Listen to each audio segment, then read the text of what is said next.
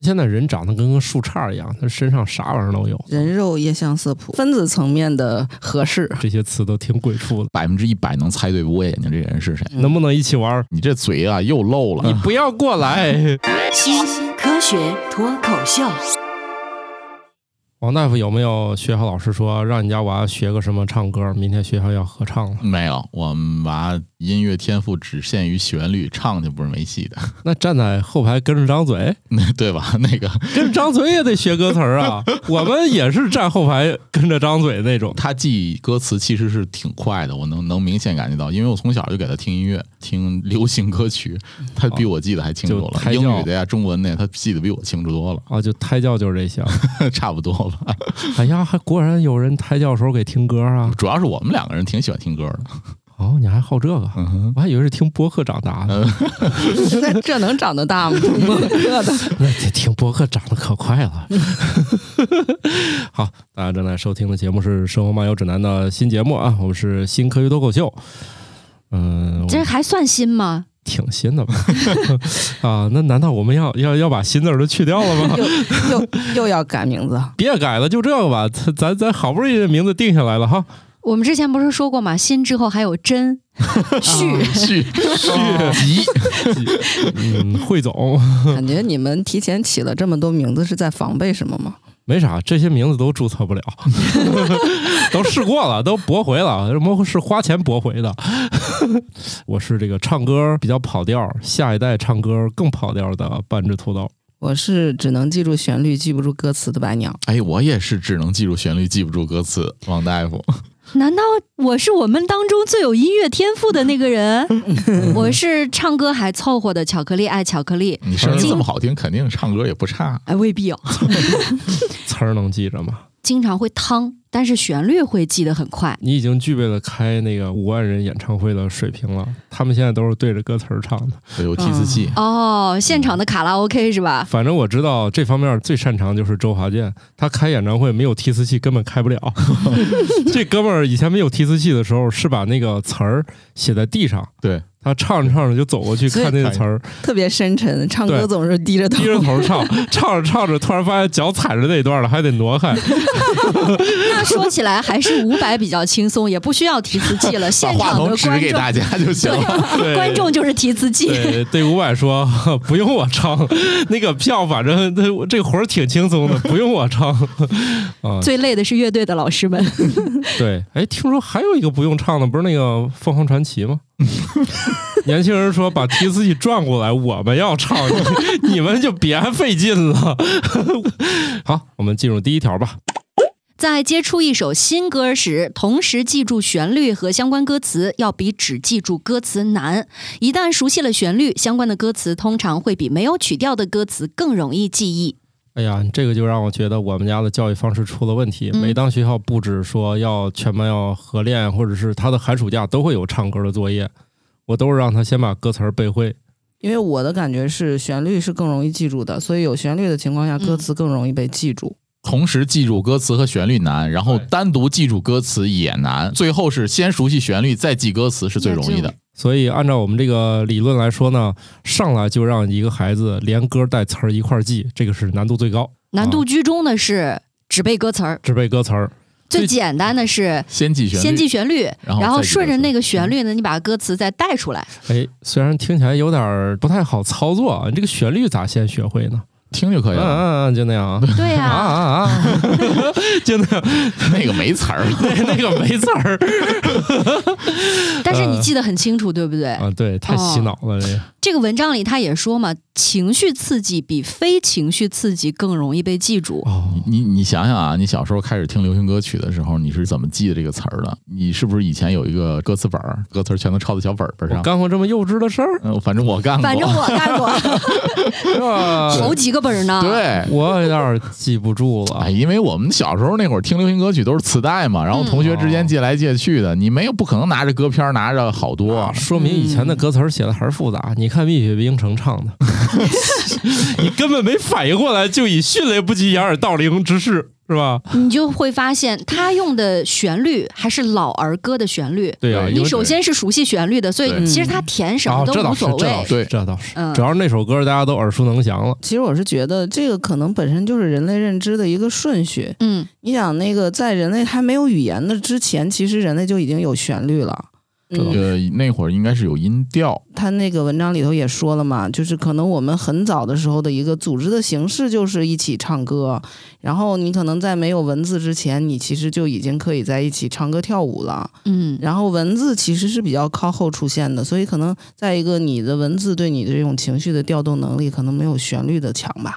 对，这个文中也提到了，啊就是歌曲的旋律也有助于将文本分割成有意义的片段。这个我又想到一个啥事儿呢？就是你看中国的诗词嗯，都是有一些啊韵律的，对吧嗯？，以前都是啊能唱出来嗯我的我。我跟他们唱过，唱完之后感觉胸闷气 短。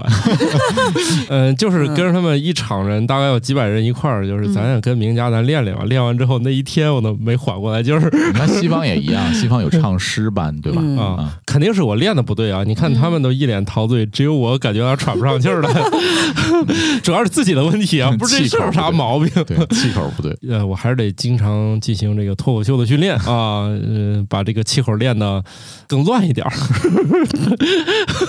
听上去你要唱 rap，那那个那 哎，个那个对气息的要求很更严强的嗯对，那个要求比较高，可能唱到一半儿我就倒 地了。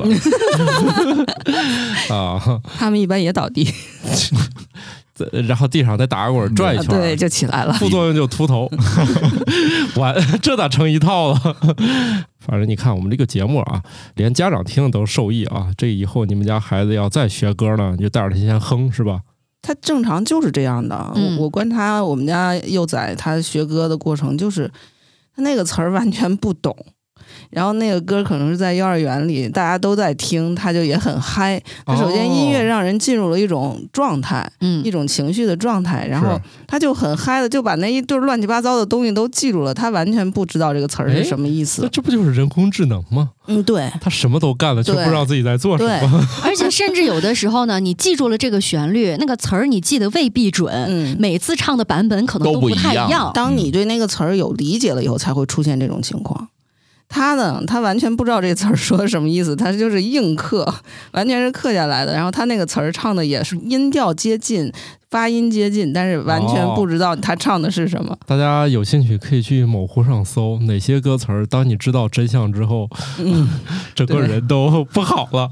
就是他觉得是那个词儿，觉得还挺美好，直到看到了真正的歌词。就是一些空耳嘛。对对吧， 这现象，我是听英文歌比较。听的时候觉得跟着哼，哎，觉得还挺好听的。但是你拿到这个英文歌的歌词，然后仔细一看的时候，才知道这都什么玩意儿。 哎，我说一个，就是大家可能很多人听过啊，以前有人在网上提问说，哎，有没有一首歌，我想知道他到底唱了个啥？就是一个芝麻糕，嗯， 澳门回归的那首对对歌那《首妻子之歌》嘛啊，然后就 觉得怎么听着都饿了呢？高，一个芝麻糕。 反正你去查查啊，这些词都挺鬼畜的。哎，我发现啊，听音乐这个事儿，咱们这个是母语是汉语，然后听汉语歌，觉得大部分情况下能理解的情况下，有时候觉得这歌听着听着就觉得。没那么好听了，然后当你听不懂这首歌的时候，比如说是一首粤语歌，我就觉得特别好听。你这个现象就在于啥呢？中文区嗯，每个地方就是南方、北方，大家那个口头那个脏话不一样，你会发现这个。广东的那个脏话在咱北方人听起来就杀伤力就没有那么强，他们听咱骂那几个著名的那个脏话，他们也觉得杀伤力不强。换一种，大家就觉得你这个骂人话突然就不惊艳了， 失去了它的魔法效果。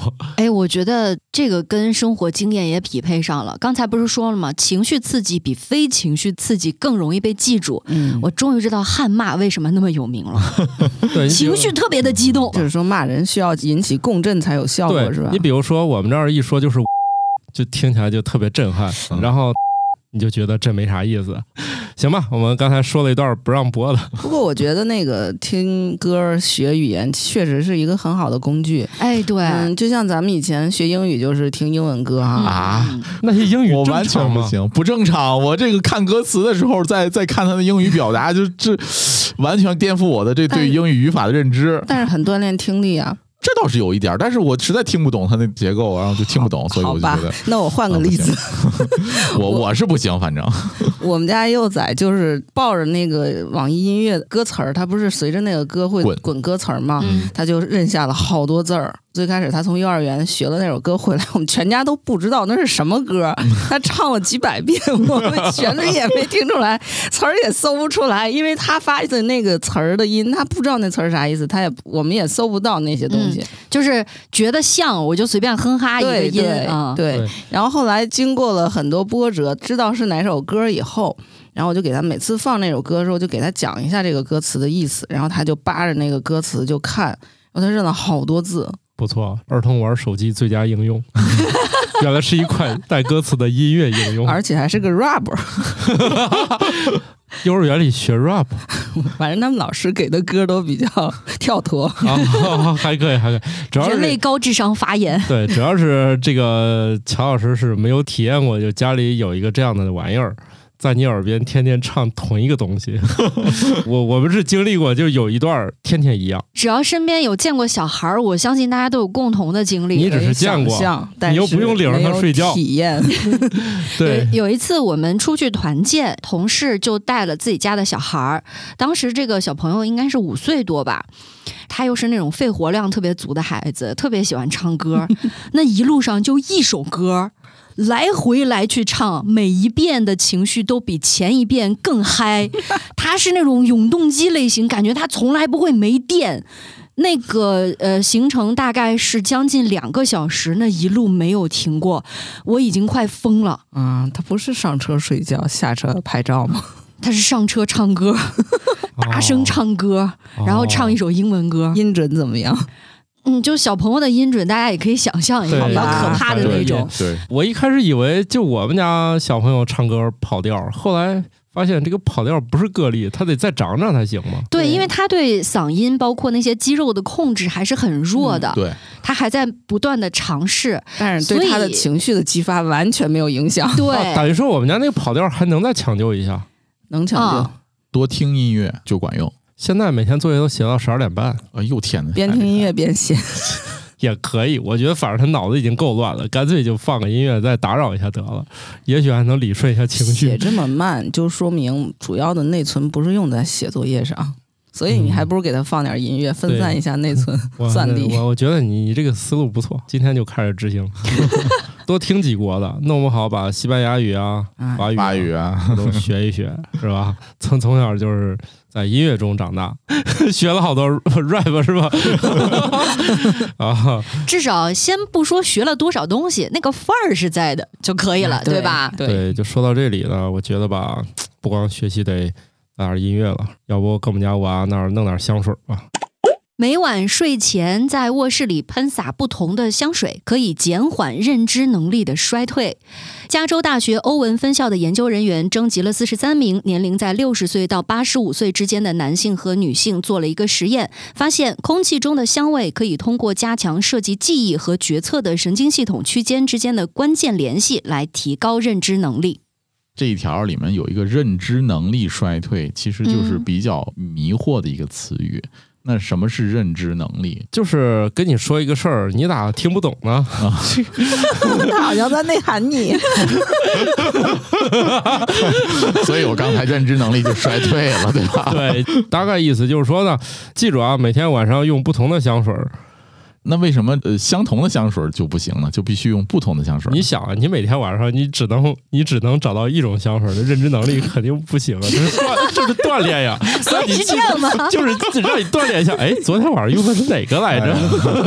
你们能不能正经点儿？人家文章说了，是用不同的气味刺激会提高认知能力的。 哦，原来不是睡前选呀， 你这意思睡半截儿还起来换一个味儿？呃，不是，就是在睡前选的时候，哎，昨天是这个味儿吧？就每天这样训练。睡不着了。？其实我觉得，我看原文，我发现并不一定是香水，也许是香氛，就是熏香啊，或者是其他的精油啊这种东西，你可以换一下。我在想，他们这个实验里面有没有用过一些并不那么让人愉悦的气味去刺激他是比如榴说，莲味儿的、 香鲑咸鲑 淡鱼味儿的，香港脚，入梦了，孜然味儿的， 那也说不定睡得更香呢。但是八十几种，你很难找出来八十几种都那么愉悦的味道，是吧？嗯，嗯，我觉得也是，而且气味对于不同的人来讲感受是不一样的。有的人可能觉得这个香味儿就不错，哦，这倒是，因为有一些人特别喜欢闻什么汽油味儿啊，嗯就很奇怪的那种味道。我觉得它哦重点是要用多样的、不同的刺激，啊对对吧？我的粗浅的理解啊，睡眠的时候，人的大脑实际上是处于一种低运算的一种运行过程中，是吧？然后嗯味道这个感觉跟其他的感觉特别的不一样的一点，就是它可以直接影响记忆。就我记得很早以前就有研究说，人类对于什么的记忆最长？你用视觉的刺激、味觉的刺激，还有什么触觉啊，这些都没有嗅觉长。就你们有没有那种经验？就是我有时候闻到一种味儿，立刻就想到了我十几年前 经过的一些场景，当时的一些周围环境的状态，好像就能够立刻被你的记忆调动起啊你来。说是上厕所的时候吗，那么经常出现的情况，你不会需要用你的长期记忆 的。那某一天鼻塞了，在外面走的时候，忽然这个鼻塞的这个味道的感觉，再加上那个阳光，就好像忽然就回到了就十几岁的时候，然后某一次感冒的时候那个那种感觉。所以他这个里头也说，就是说嗅觉直接的刺激的是记忆的神经细胞是不一样的，它直接刺激到这个长期记忆的这些细胞。哦所以嗅就是觉说，晚上如果你换不同的那种气味或者香氛刺激的时候，脑子里面就开始过电影了，嗯，有可能 把吧这。一生干的啥都回回忆了，这是什么走马灯了吗？这是这怎么感觉这人快不行啊 了？就是会调动起来你很久远的那些记忆，而且一下就是一种氛围感的那种记忆。嗯，啊，养猫的家庭慎重使用柑橘味儿的东西啊。咋了？那猫反正一看见我们吃橘子就特别不爽，好像对那个东西特别反感。你要是摸过橘子再摸它，它就炸毛了。对，反正它就崩溃了。嗯，后来查查，好像那玩意儿它是不喜欢，那个养狗的有 什么？不知道，那得等养狗的反馈一下啊。它这个里头那个文章中还提到的，就是说，如果是中度的阿尔茨海默症的患者的话，就文章中有建议，就是可以尝试着去给他多几种香味儿，就是在睡眠的时候让他闻，可能会有减缓认知衰退的效果。我想知道的是，这个研究有没有受到一些香水生产厂商的赞助？嗯这个文章的结尾写了， 本研究由保洁公司资 助。哦，啊，哦，还可以，还披露了。嗯，还是比较我良我觉心的。得这可能也是一种刺激消费的方 式哈。甭管他研究人员是什么想法，保洁公司赞助这个研究肯定是有他的想法。哎，嗯，而且这个认知能力它也局限了。你看，六十岁到八十五岁之间，那更年轻的一些年龄段之间的这些人，呃就是接受了这些香味儿的刺激之后，会有什么反应呢？更年轻的还没有出现认知衰退的情况， 他可能 也哦可能可能，哦，就是头好痒，还在长脑子。对对，还是不一定啊。他只是一个研究嘛，他招募成员的时候，他肯定要有针对性一 筛点选儿，。嗯，所以可能后续会有其他年龄的人群的，不知道啊、而且我觉得年龄样本不够，只有四十三名。他们主要嗯是想开发一下岁数比较大的人用香水儿。我觉得主要是保洁给的钱也不是很多。哦，说到岁数比较大的人，其实这些人群当中会容易散发出一种叫做老人味儿的气味儿，嗯，而且好像是有一些固定的气味分子。是嗯确定，就是在这种年纪的人当中 会有，嗯哎，真的，我姥姥还有那个我奶奶他们还健在的时候，有时候去他们家的时候，就感觉是确实是老人家的那个味道。嗯，嗯，嗯，它有时候这个房屋的味道也是由于第一呢住的年头长，长了另外还有一些原因就是他们打扫就不如年轻时候那么勤快了。，对，还有。有一些时候呢是已经就是搞不干净了，还有一个原因是因为岁数大了以后，他有一些老年病，他身体上的代谢对，嗯，哎就会导致他的汗腺的那个不太一样那个味道，糖尿病病人的身体确实就是有酸味儿。能闻到的味道的。我记得曾经看过一个剧，里面就会有这样的情节，是通过这个人路过自己的时候身上的味道判断出来说啊，这个人是有糖尿嗯病的。哦，你这个我想起来了，我在上高中之前，基本上是能靠味道来分辨人的。嗯，啊，就是这么灵，嗯，比如说啊，你在小学或者初中那个阶段的时候，有时候会玩一个嗯蒙住眼睛猜猜我是谁嗯嗯，对对对对对，啊，经常会有一些学生他捂住眼睛，他是另一个人就问猜我谁，然后一般来讲，我我百分之一百能猜对捂眼睛这个人是谁，嗯，哦，就是手上那味儿是厉吧？害呀，啊我能大闻到他夫身上的味道，一个独特的味道。我不知道为什么我当时能分辨出来我们班同学百分之八十的人的身上的味你道。这没毛病。之前我确实写过一个，就是人基本上靠手上的味儿是可以决对定这个人是谁，对就只确定只不过你给他们之间建立了档案，呃，对，特别是女性的手，我们就能很快的知道她是谁。不用护手霜的前提下吧，呃小孩子好嘛，家伙就是当时也没有什小孩就么没有护手霜什么那么嗯那么那么那个什么的，就是基本上男生女生我都能判断出来。 还有一点就是，可能年轻的时候嗅觉也是更敏锐的。嗯，之前我也看过有一些相关的研究啊，就是研究人之间的这种吸引力，你们为什么会在一起？嗯可能就是因为这种味味觉觉的对刺组激织。对相对容性复合体，对对，就是在你没有意识到的时候，你就被它的味道吸引了。对，嗯啊，啊，在我分子层面的合适，嗯，然后然后刺激了你大脑神经对这个人的判断，嗯，能不能一起玩儿？嗯，就对，是有好感的 意思嘛。 嗯所以这就是传说中的臭味相投嘛。 对，当你都睡醒了呢，那下一件事儿呢？我觉得我已经好久没有干这个事儿了。我觉得只有年轻人喜欢睡完觉起来伸个懒腰，你们会有吗？我坐时间长了会要伸懒腰，睡醒觉不会，但是小时候我觉得睡醒了也很容易。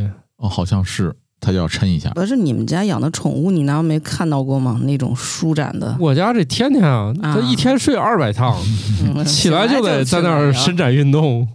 我突然意识到这个问题，确实自己也很长时间没有对伸懒腰了。对如果没有我觉得腰背不舒服，我是会自己扭动会的做伸展，对就拉伸。对，但是伸懒腰这个最原始的拉伸动作反而更少了。嗯，来听听怎么说吧。我们睡觉时，身体会不断的失去水分，而我们的肌肉是第一个失去水分的器官。而伸展运动有助于恢复肌肉张力，缓解僵硬感。这就是我们为什么醒来的时候默认伸展运动的原因。我们家猫这一天就不停的伸展运动，把屁股撅起来，把前爪往前使劲摁，出现一条很长的毛。哎，就说起了这种宠物啊，猫猫狗狗的，在瑜伽里面有一个非常重要的伸展动作，叫做下犬式。嗯，啊就是你的手和脚都会踩到垫子上，然后把你的屁股朝天撅起来，把那个整哎个呀背就是往下压，然后整个拉伸到你的大腿后侧的全部的肌肉，就是模仿那个狗狗可能撑嗯地想要伸展的那个动作， 哪有这个班确儿？实舒展的效果是很好、很舒服的。哪有这个班儿？我也想去，嗯，网上视频多的是啊自己那买就的不用瑜伽去垫儿了自己学吧啊，。那最不用基去本的了。瑜伽动作嘛主，要是想看，不是想练。还有，比方说一种叫猫式伸展，你的膝盖是跪在地上的，然后呈九十度，这个手掌也是撑到地上，嗯然后通过卷起你的腹部和往下压你的腹部，抬起头、抬起胸腔来做一个整个核心部位的伸伸展展。哦，嗯那个好像对后背部肌肉还有那个颈椎啊，这个嗯腰椎啊，会包有一括些你的伸展核。心嗯都会会有有一一些些伸展比较动作哦伸展的作用，嗯，所以你看，我们这种很多的运动的内容都是仿生学，嗯都是跟动物学的。所以你嗯们虽然睡觉起来不伸懒腰了，但是你们也会觉得伸懒腰舒服，对不对？对，长时间坐着或者说不动的时候，你就要去活动活动肌肉啊，这很正常。对嗯，他这边给的解释就是，你之所以觉得不舒服，然后伸完觉得舒服，是因为是水水分的原因。嗯补水的是吧？我记得之前有一个说法，就是说你晚上睡觉为什么不会一直保持一个动作？有的时候你会动一动，抽吧抽吧，就是因为这个时候大脑在潜意识当中给你的肌肉发了一些信号，看看你还活着没。 对，动一下，怕你死了。 啊，好像那是个伪科学，嗯好像不是这样的。特别是大家摔跤那种感觉，那个不是那个意思啊。嗯，啊，只不过就是它肯定要让你身子活动活动，因为你长时间压迫一个地方，它也不舒服嘛。对，所以我觉得这个湿水说好像就更精确一点。是，呃，我这两天刚写一个新的，很有意思啊，大家都在新的这个对自己的认识嘛。比如过去我们认为这个手泡在水里会起皱儿，一直嗯认为是那叫什么泡敷囊了， 其实是由于那个血管收缩的问题。如果你这个手部神经受损，这个人群你怎么泡它都不会皱起来了。对我们自身的这个认识远还没有达到彻底，都从这种小处着眼，看看怎么去了解它背后的这些神经啊，怎么去调节你的血压呀、血管啊，它是怎么去运作的。当然了，我觉得伸懒腰最大的作用就是会让你换换脑子。短暂的时间呢，获得一点点身体上的自由。就是你伸完懒腰之后，你的呼吸会要进行一两次的深呼吸，对，你尤会其是伸懒腰的那个过程，过程对你是会有一个特别深长的呼吸对的。而且它某种意义上来说呢，它就是打断了你一次节奏。对这样的话，你可能会从你百思不得其解的问题中短暂的脱离那么几秒钟，这样特别适合于那种创意工作。咱熟悉的创意工作呢，也也也比较那个日常啊，什么做 PPT 啊、弄表格 啊，啊，这听起来是体力活儿，但其实还是某种创意工作。所以之后的摸鱼的固定动作就变成了伸懒腰，是吗？一进来，老板一进来看到所有人在伸懒腰，你们在干嘛？我们在获得灵感。哎，理论上，那你的员工这会儿确实是真干活儿，呃，是吧？要不他也不觉得累， 一直在摸鱼是不需要伸懒腰的，一直摸鱼，一直爽，哪有空伸懒腰？你说打王者荣耀那会儿，咋有功夫伸懒腰？是不是？哎啊，，那听到这一段的听众朋友，如果上班的时候站起来伸个懒腰吧，嗯， 对，向大家表示一下啊，我没有摸鱼啊，摸得很认，啊，不是， 说漏嘴了， 差点儿说着摸得很认真了，摸得好累啊。 我最近啊，可能还没有那么明显啊，有很多人起床第一件事儿干啥呢？找眼镜戴上是吗？嗯喝水、上厕所，啊，找眼镜算第几个步骤 啊？取嗯，不决带于。你的不带近视度数啊。我像我这三百来度的，我也不是第一时间戴，基本上我都是洗漱完毕呃完事儿了我才能啊戴。，我觉得现在人长得跟个树杈儿一样，他身上啥玩意儿都有，挂满了东西。哎，对，除了这个衣服这种必需品之外呢，一会儿脖子上戴个项链啊、耳环啊，嗯，戒指啊，哎，你们睡觉的时候摘戒指吗？没戒指， 还有没戒指哪啊儿的玩意 儿啊？哎，那你有们？吗？也 我也没有，你没有，你问个啥呀？不是我，我是默认你们你们俩这个婚后的是会戴一个戒指的。 你你你难道？我是婚后，但我从来不戴戒指那。为啥你问你你那自为己什不么得？凭什么你觉得我们就需要戴？我不戴戒指是因为我总要干一些手工活儿，戴那个东西特别别扭，所以我连买都没买。我不戴戒指是因为我经常做实验，我到底摘是不摘，所以压力给到了土豆老师。 哎，而我的世界里没有这个东西啊！ 嗯，不是 这是个啥东西我都不知 道。呃，改对哦天提示一下他媳妇儿啊。不是你别提示我，我也是一个做手工工 艺的，一天要敲无数个 字，我这也是手工活儿，好吧？哎，我的世界里就没有这个产品。乔老师有这玩意儿吗？没有，哼， 你看未婚的也也不戴这个东西，我只是偶尔，比如说需装要一饰品些啊搭配的时候啊！才戴一下，很少，非常少。哦好神奇，没有想过这事儿啊。所以那还有啥呀？大镯子、啊大没金链子更，更没有，现在不都戴小手表 吗？对啊，我觉得那些空姐们戴那些表都挺好看的。你天天坐飞机都看啥呢？ 观察的挺细致啊。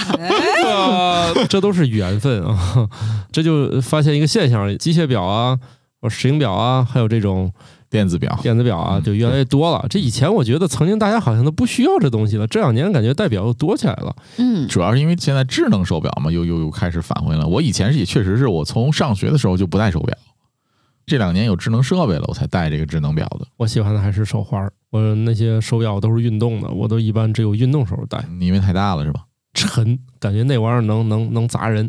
但是这也会存在一个问题啊，就有人对这个手表上的卫生研究了一下。一项新的研究发现，几乎所有手表腕带都含有可能使我们生病的细菌。布料腕带的细菌量最高，其次是塑料、橡胶、皮革和金属。所以你们戴的都是啥呀？我看这是织物的，我这个经常洗，还都已经还都已织经物黄成这样的了，也黑了。我都是拿超声波洗一下。啊，就哦超声波清洗的那个玩意儿洗一洗，哦但是也没有用，这东西就是可能戴半年还是换了吧。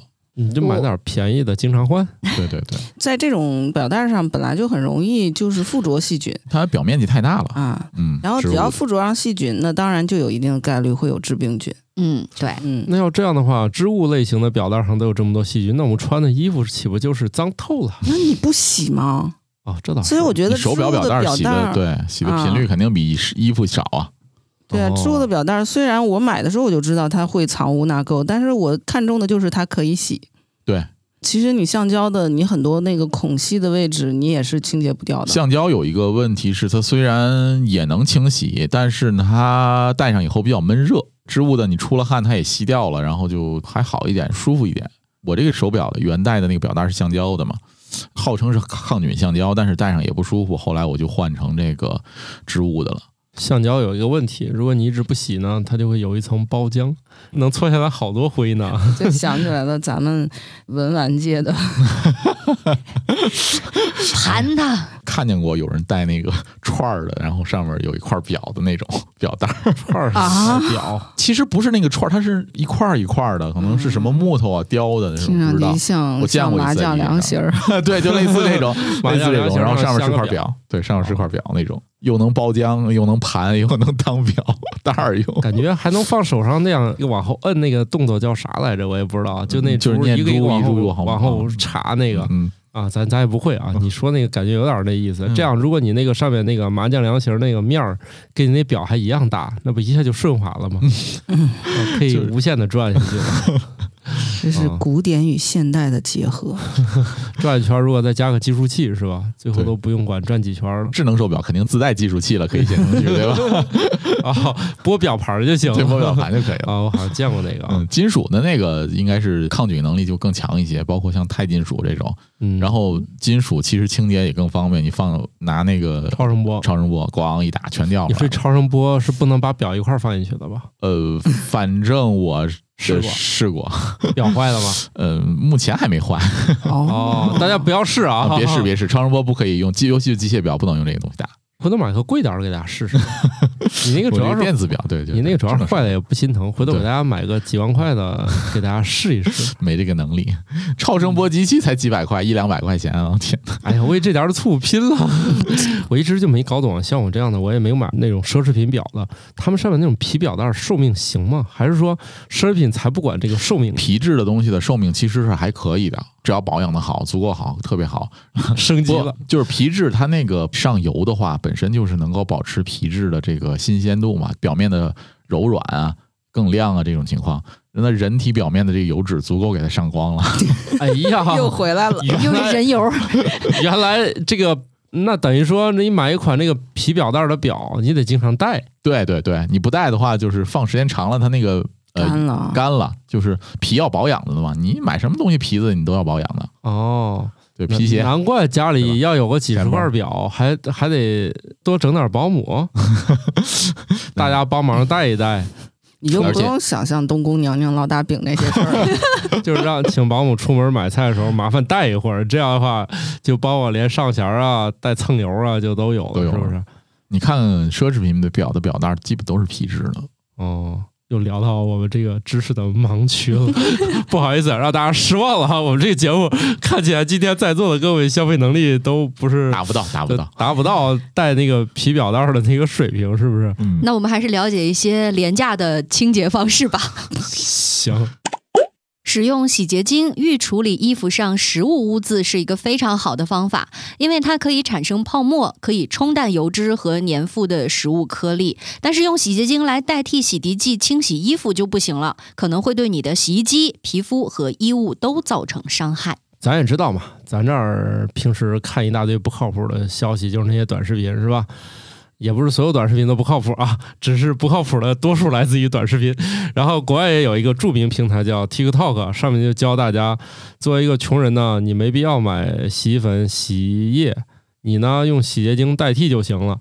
然后 这就很多人说你这弄得也太不靠谱，这不是瞎教吗？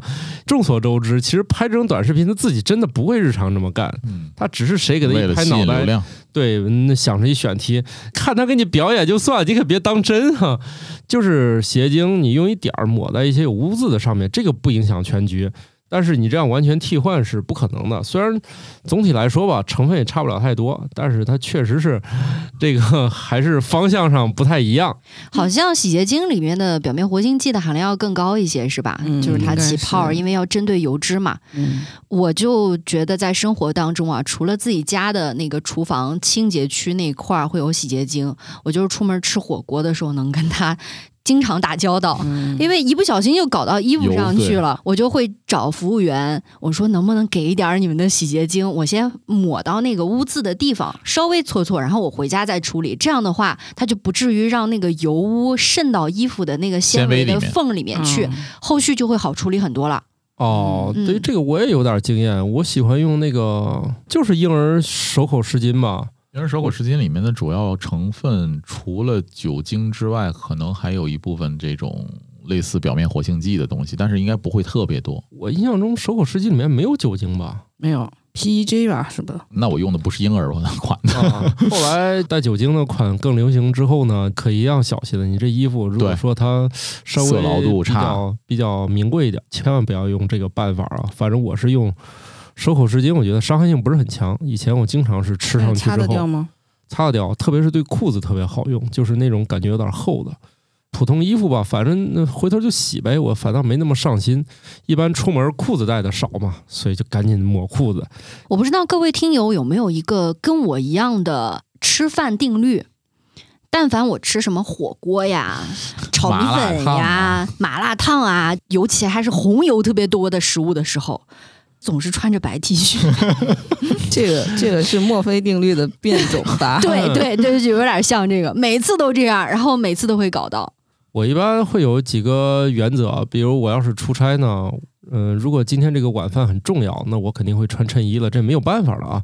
除此以外，如果相对轻松呢，呃，你上衣就别想了，反正我是百分之百吃啥，我穿啥都没用。好吧但是白颜色的衣服会有个问题，它很可能事后就洗不掉了，这事儿大家一定要慎重。婴儿围嘴了解一下， 哎，我还知道一个更简便的，就是你挂脖上有一根绳子，两端呢是那个小衣夹一样的东西，哦然后呢，你只要在那个夹子中间加一 张餐纸巾巾纸就可以了。对，其实你看人家那个吃西餐给那块布，我觉得还嗯啊挺合理，就是说。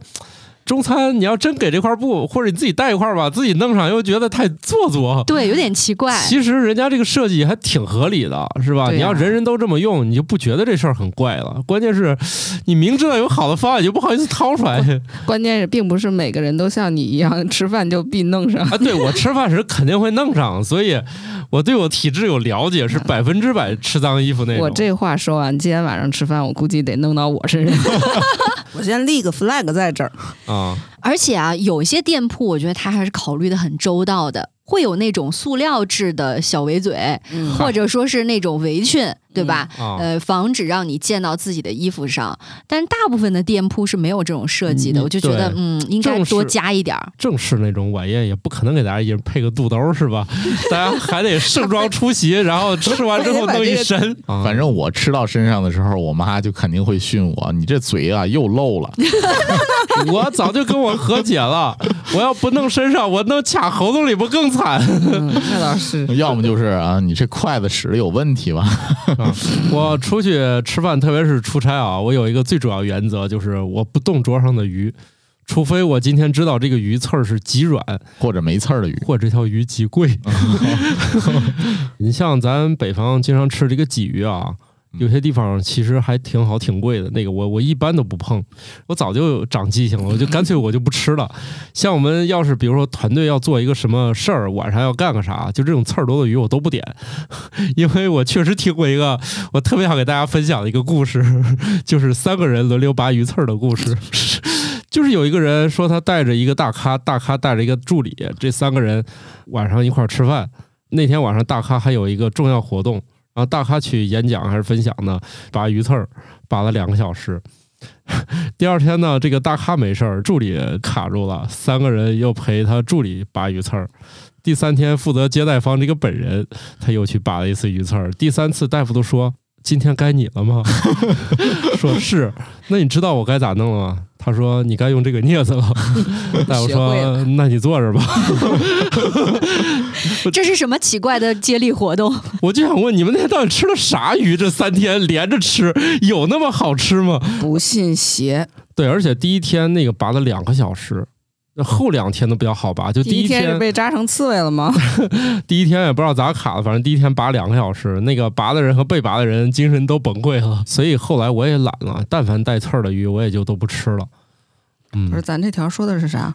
说是洗衣服，洗衣服呀， 那那跟吃鱼有很大的关系啊，因为吃鱼很容易崩一身，我觉得比如说那个烤鱼什么的，是吧？啊，还有那种就是带汤，有些鱼感觉水蘸一煮蘸鱼汤更好吃，而且酸菜鱼，酸菜鱼、啊水煮鱼，而且说实话，我觉得就是咱们北方人去那个南方吃鱼，你是真不知道这条鱼的深浅和价钱。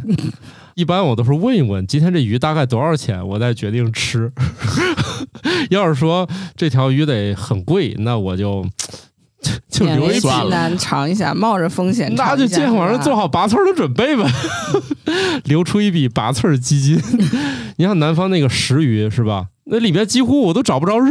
你们吃过那个鱼吗？嗯，没有，听说我哦过知道，没那有个没不吃是过什，么食鱼虽好，我知道这个海棠说无法香，食鱼有刺是吧？ 对我感觉那个鱼功夫都没用来长肉，我听说这个鱼是在一个单口君臣斗里边儿 听到的，全是肌尖刺，它就没别的东西那玩意儿。可能我理解的肤浅了，南方的同学们，你们爱吃的鱼，我我确实有点理解不了。我觉得南方我最喜欢吃就是那个豆腐鱼，豆腐鱼有一个好处，你整个吞头都卡不 着你，哦刺儿极软。鸡软炖烂了都。对，像我这个能耐最大的本事就是吃带鱼，但是据我所知啊，国内有很多的水生研究所就在研究怎么让有一些好吃的鱼的刺越来越少，越来快越了啊！软。据说鲫鱼快要没刺了。对对对，是的，是的，是的。大家珍惜一下啊，以后鲫鱼可能都不带刺了，不过也也会容易筛选出刺儿越来越多的那一只就不要了。反向筛选，我们从洗衣服怎么就聊到这儿来了嗯啊？就洗去了一些前尘的记忆。这才是我们节目的风格嘛。好，我们下一条吧。耳垢由死皮细胞和耳朵中的油脂和汗腺的分泌物混合而成，它的目的是润滑耳道中的皮肤，捕获污垢和灰尘。皮脂腺和汗腺也会将抗菌蛋白分泌到混合物中，保护耳朵免受细菌和真菌感染。你们平时掏耳朵吗？好，好，嗯，主要是什么呢？有时候啊，你听音乐戴耳机时间长了，耳朵不舒服，就老自己抠。 嗯，特别是现在这种耳机挂耳朵上就不摘了。对嗯对，哎呀，我就管不住我这双手，真是嗯对，一开始我是把那个挖耳勺藏起来了，后来这个百爪挠心，这就不想活了。哦，你们还有工具是吗？啊，这玩意儿没工具咋掏啊？你没有小拇 指吗？要嗯是伸进去那，伤害会小一点 吧？感觉够不着啊。够不着，就是只是解解痒是吧？啊、对呀、那不对行，咱要对干就干彻底了。捅烂了就 行。那个，这是个危险动作啊！嗯大家其实掏耳朵想想，可能也就咱吧，中国人可能这这挺爱弄那个，有有嗯很多国家这玩意儿采是耳不允许自己弄的。哎，有的人还专门会把那个小拇指的指甲留就的不是特别长，哎呀那，就就是略为了掏耳朵那就略恶不是，心了。我记得有一篇文献是介绍中国人的耳垢是干性的，但是西方人耳垢湿性的，确实他那个是没法逃的。嗯，还有一种是半干半湿的，嗯，这个耳垢是干的还是湿的，是一个基因控制的结果，就是你有某个基因的话，它就是湿的耳垢，所以对可能那种情况确实就是不能掏。我们这儿只是这种干型的比较多。其然后实我们这种其实也不需要掏，它应该理论上自己会出来，就随着越积越积越多，它是往外顶的。对它其实是自己会脱落，特别是在你打哈欠啊，打就是喷嚏会吗？嗯，应该也可以。还有就是我让内耳的耳压变大的时候，是不是会？我会印象中就是打哈欠是一定会掉出来的。一个是耳道结构的改变，还有一个本身它是越积越多的，因为你是干的嘛，它就会折叠，嗯然后折叠的时候越叠就会出现往外拱和啊，我想到了一个东西，你们在那个游乐城里面投币的 那种，它有一个那个机器叫什么来推着？币就是堆了好多硬推币币，有点那个意嗯思。嗯嗯嗯，对，堆到某一个哎很很奇妙的角度的时候，哎，突然就推下来很多硬币。推币机。我记得我小时候大概是三岁、四岁的时候，还是四岁、五岁的时候，我当时是不知道，我爸就喜欢给我掏耳朵。有一天白天，他就给我看那个耳朵，说你这耳朵都堵住了。我说我没什么感觉，然后他就给我掏掏出来一块儿都黑了、硬了的 耳屎，确定啊特不别是大一块雪茄吗？不是不是不是雪小孩茄，儿是是硬了嗯的，特别大的一块小孩儿。是可以掏出那种对东掏西出来。当时还给我放了一个小瓶儿，里面屏障， 哎呀屏障就是让我看，你看你耳朵里多脏， 都堵住特了。别有成就感是吧嗯、？对对，他特别有成就感。一下子就清明了。我没觉得怎么样，本节目不构成医疗指导，啊， 对，反正反正我们前面这都是错误示范啊。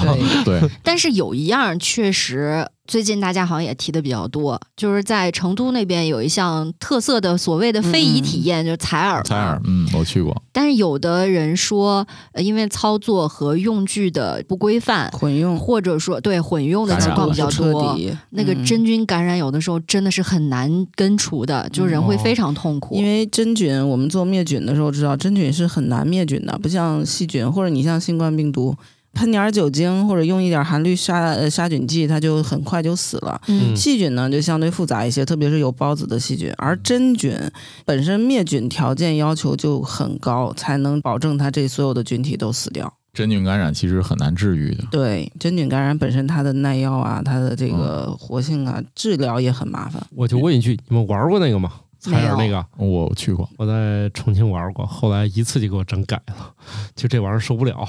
太疼了吗？它确实挖太深了，中嗯中哦间有时候会产生不适感，有点有点耐受不了。嗯，我那个还好，我觉得你就让它轻一点儿，别再那个什么。是，但是他觉得大老爷们儿没事儿，再深入一点儿，反正最后有点耐受不了了，我就说嗯你你别弄那么深的，我受不了。他有一个副作用，都回酒店说去游会儿泳吧，我天进水了是吧？ 一个猛子下去我就回屋了， 耳朵里全是水。今天干点啥心里没点数吗？这弄完就赶来游泳， 多危险 啊！耳朵里面的那个塞子被拔了， 嗯，对，而且关键是忘这茬儿了。哎，我说咋回事儿了？今天咋一进来就就想体验？我觉得倒也没啥，就是一个很新奇的东西。但是咱这个不是当地人，你也适应不了那个，偶尔玩一次就行了。反正听完你们的介绍，我决定不要尝试了。你采耳还有一个玩法就是弹耳膜，啊，对， 不用会啊把它弹破吗不？会用头发，哦，我知道，小的时候是家里面的大人会给我这样搞，就是揪一根长头发下来，嗯拧上大概一麻两花股对啊麻花的那个状态，它前面会有一个小窝儿，对不对对？小圈儿圈儿，然后把那个小圈儿圈儿伸进去，在你的耳朵里面转，对，就会有很很奇妙的一种感受。我小的时候是试过的，耳膜能承受得住， 可以能很能轻嗯能承受住，但是我们不建议大不家建议尝试，对不万不一建议这大家头发去比较接 硬，把耳膜戳破 那了，是鬃毛 吧？对，万一用头发，后来头发掉了，不小心拿起一个那以前扫床用的那种。笤帚笤帚苗儿， 啊，以为以为还是那根头这是发，多大的仇？ 穿脑而过，行，我们这集有好多错误示范，大家嗯听的时候可一定要认真啊，可别听半截儿了啊。王大有默默的拿起了螺丝刀，准备用那个桶啊，那可不行啊！你不会可别乱来呀、你不要过来。 耳朵这个事儿，就是包括人体的其他的鼻子啊、耳朵呀、什么的，都不要随便乱抠，还有肚脐什么的， 嘴可能你弄一百次也没事儿，但是如果你出一次事儿的话，就就比较麻烦。嗯，哎呀，抠鼻屎、抠耳朵，这不是人生最快乐的事情吗？闲着没事儿你就抠抠鼻屎就好了。因为我有鼻炎嘛，所以我经常用那个盐水、生理盐水冲洗。鼻子堵的时候，你冲完了以后，你需要醒一下嘛，对吧？有时候就是嗯你当水没有排干净的时候，你一醒可能会进入耳道那个盐水。鼻腔和耳嗯朵和眼睛是眼睛的那通着个的泪腺是通的，啊，所以以如果这个水在你的鼻腔的上面还存有的话，你在醒的时候有可能会把那个水顶到你的耳道里，然哦后，这时候你就会嗯突然发现外界一切的声音都变小了。王大有经 历我一般丰富都 啊是那种酒喝到一量之后，我就觉得我跟外界中间隔了个橡皮膜。嗯，就像类似于你游泳的时候进水的那个感觉一样。哦哎，，关于这个的声音传播也有这样一条。在水下，由于耳朵被水堵住，人类主要依靠声波直接震动头骨来听到声音。嗯，就是类似于咱们现在好多有的地方宣传卖的什么骨传导耳机，哎，嗯对对对，嗯，呃虽然音质很烂吧，这个其实就是听障人士的助听器，它就是用这种原理来传递声音的。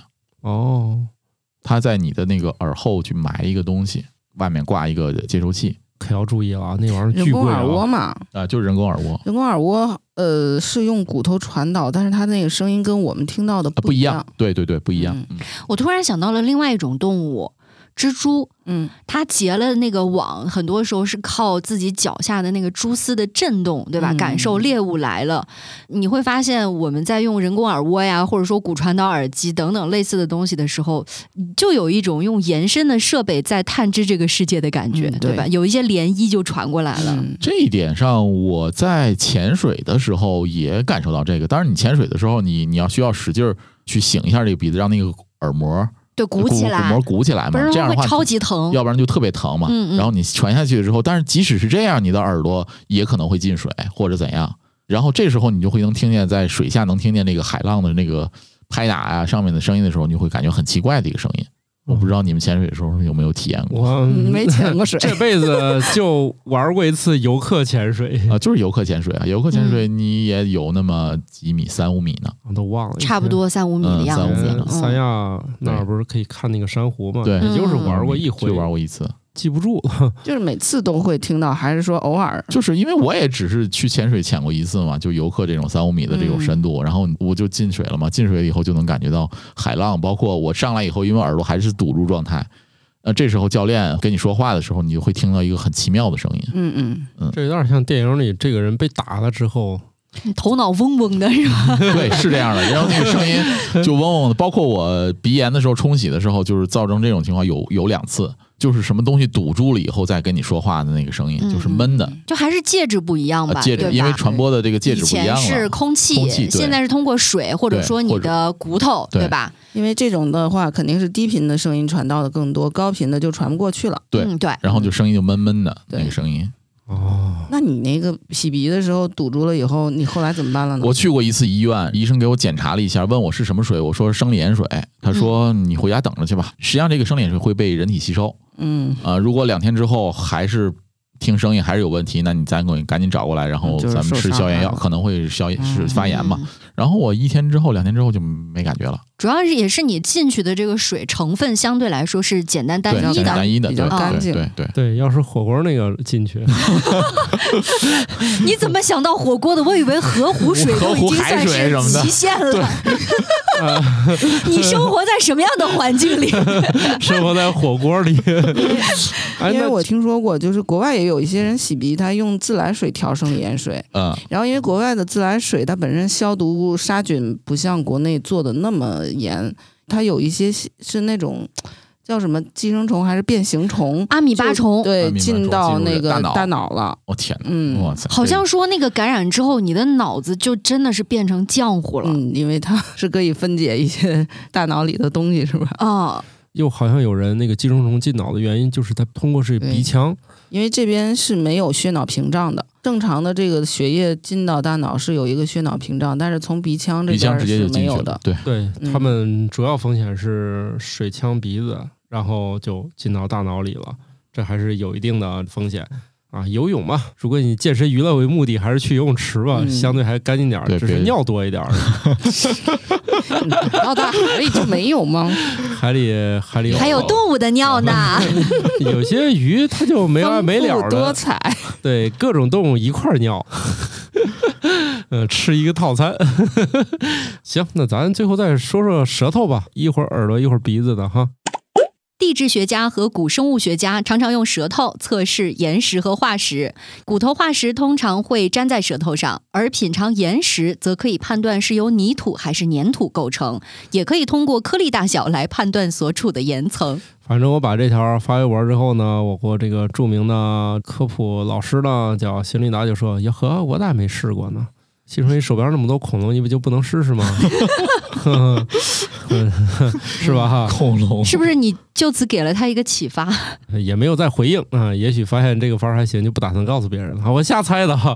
当然，另外一个叫读懂地质，他就说他们那儿还确实是经常拿舌头舔，所以哎是流派不同嘛。流派不同。你看这个搞古生物的，总觉得是是舔一具来自远古的生命啊，尸体尸体。你地质的觉得我在舔一个无机的， 仅仅是块石头，啊 是仅仅是块石头。那可未必。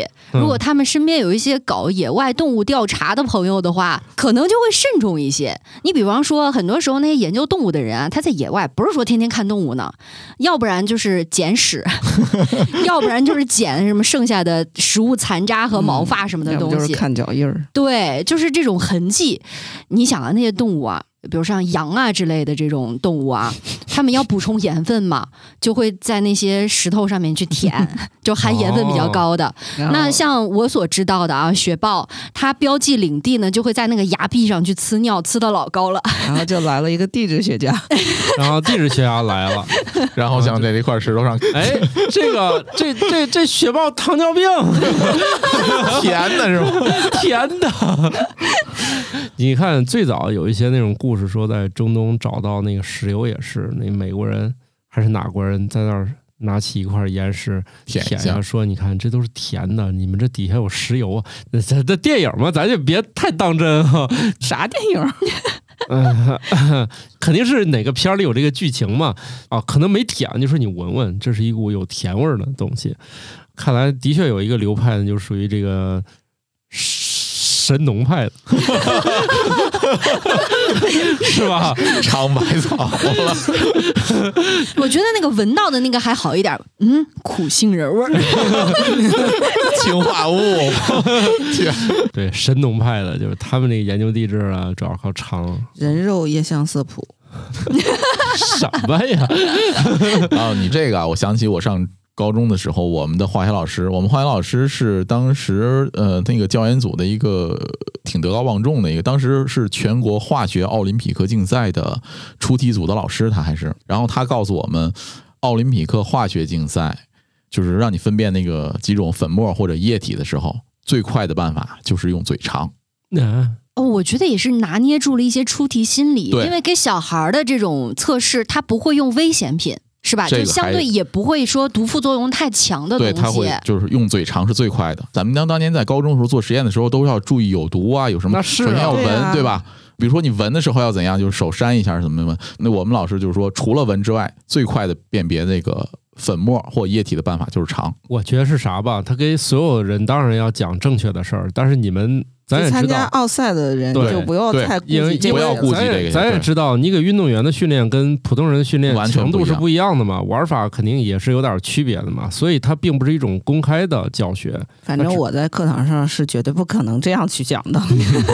那白老师是没带过奥赛啊，那当然了，哎呀，可惜了，可惜了啊！在年龄比较小的时候，是会试图用嘴巴去尝这个世界的。就是啊那小口孩儿欲看到什么都愿意往嘴里嗯塞这。个婴儿有哎婴儿呃期幼崽有一个阶段口就欲叫做期口欲期，嗯，就是他靠嘴的感知来认识世界。对对，但是这种好奇呢，有的时候会保持到年龄比较大的一个状 态。我前两天就看到了一个神农通吗报，对，也是一个神农派的俩小孩儿吧。 他们在那个化学实验课之后啊，偷偷的把氨水给带了出去，哎呦天哪！自己私下去闻，然后俩人都进医 院了。你这个，你把自己的尿存起来，搁几天不就是了吗？ 嗯这个对这方面这种感受有兴趣，还是鼻子不灵啊？对我就心想，那么大味儿的东西，他们怎么把它带出去？就是有这个想法的。关键这玩意儿完全可以自然制备呀、您没必 要浓去度不够拿呀嘛，，你劲儿不对够。他觉得劲儿不够劲大儿了不。够， 多放两天呀、最后都熏眼睛不就行了吗？这东西有什么好闻的？它就是这么这么大，你带出去 就这么深刺吸激是吗？可能就是小孩儿的那种好奇心，嗯所以就造成了还挺不好的后果，好像说他们的肺部受到了对很严重的损损伤伤。对是腐蚀吗？对嗯氨水，哦，整个从鼻腔到那个呼吸道，整个都会有问题的。而且是那种深呼吸是吗？嗯 哎呀，是没必要，老师教的不是扇两下 吗？所以当老师真的风险挺高的。刚才我在分享这个故事的时候，白鸟老师就皱起了眉头， 对就在想。啊，我的学生们不会也搞这种事情吧？真的，他要我是是觉得你学生那个岁数吧，真要有这种行为，早也就那个淘汰那了。不是有用给别人的 吗？哎呦我去，哦，嗯，。感觉是一些上那个蓝底儿白字儿通报的故事你这个事儿一弄，他就是所以那个现在实验室里的化学品登记都也很严格的，就是对稍微有一些危险的，开实验课用到多少克都登是记的登的很清楚的嗯， 而且是双人双锁。哦，大家这个舌头还是别乱舔啊！你这冬天快来了，容易长在铁门上、铁栏杆上。 那个如果不慎粘到那儿了，建议使用温水慢慢化开。既然这事儿是阻碍不了，就不如提前掌握一些解锁技能。是应该是用点温水温水慢慢把舌头化开，是对吧？？持续浇，别用开水壶、啊别用开水啊别。用开水啊！别直接拽啊！ 也希望你赶紧先拍个 照，一人拍照，一人准备温水，洗个照片搁家里， 他明年可能就给他看看就行了。怎么着，明年都已经忘了这事儿了，还要再来一对，遍？不要着急，不要惊慌。新科托冷知识大放送。眼睛的颜色是由特定的染色体决定的，所以它是遗传的。但是，一些婴儿的眼睛颜色会随着他们的成长而发生变化。在不同的环境中，不同眼睛颜色有不同的进化优势。深色眼睛比浅色眼睛能阻挡更多的光线，所以在阳光充足的国家效果更好。宇宙的年龄只有一百三十七亿年，但宇宙半径却有四百六十五亿光年。狮子的鬃毛主要是为了吸引其他狮子，包括潜在的配偶和竞争者。长鬃毛的雄狮对其他雄狮更具威慑力。深色鬃毛的营养和睾丸激素水平更高，似乎对雌性更有吸引力。也不是所有的雄性狮子都有鬃毛。狮子鬃毛的大小和形状受到所在地的气候和温度的影响，而且在某些情况之下，母狮子也会长出鬃毛。